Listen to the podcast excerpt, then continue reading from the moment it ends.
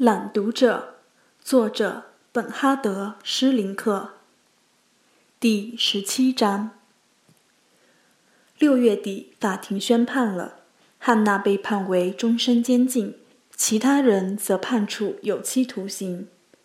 那天，法院的审判大厅座无虚席，跟审判开始时一样，参加者有司法部门的工作人员。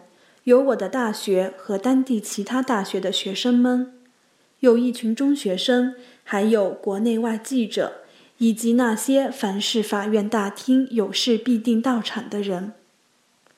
大厅里人声鼎沸，以至于被告被传唤进来时，没有多少人注意到他们。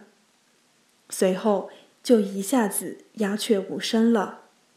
首先，在被告席前面坐着的人安静下来，他们相互碰碰，左右邻座，接着转身过来，对后排坐的人低声私语道：“看呐。”于是后排的人就向前看，也安静下来。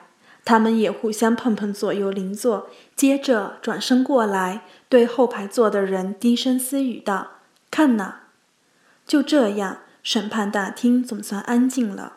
我不晓得汉娜是不是知道自己看上去是什么样子，要不她希望自己看起来就是这么个样儿。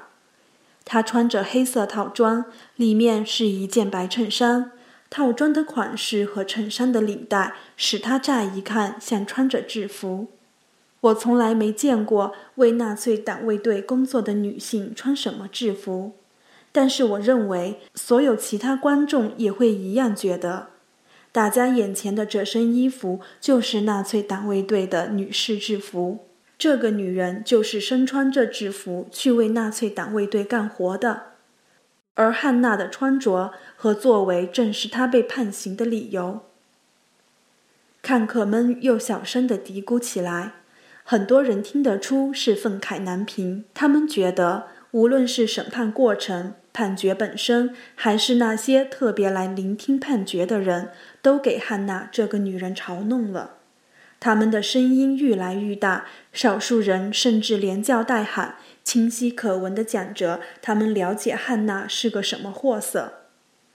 直到审判人员步入大厅，审判长随即面带怒容地宣布汉娜的判决，人群才静下来。这期间，汉娜一直腰板笔挺地站着，纹丝不动地听着。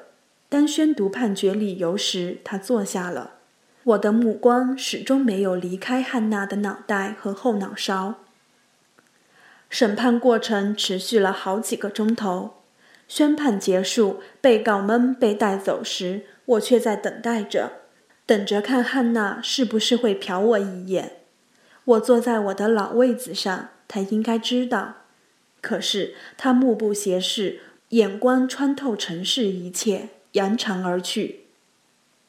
那是一种睥睨万物、深受伤害、彻底绝望而又无限疲惫的眼神，一种任何人、任何物都不想再看的眼神。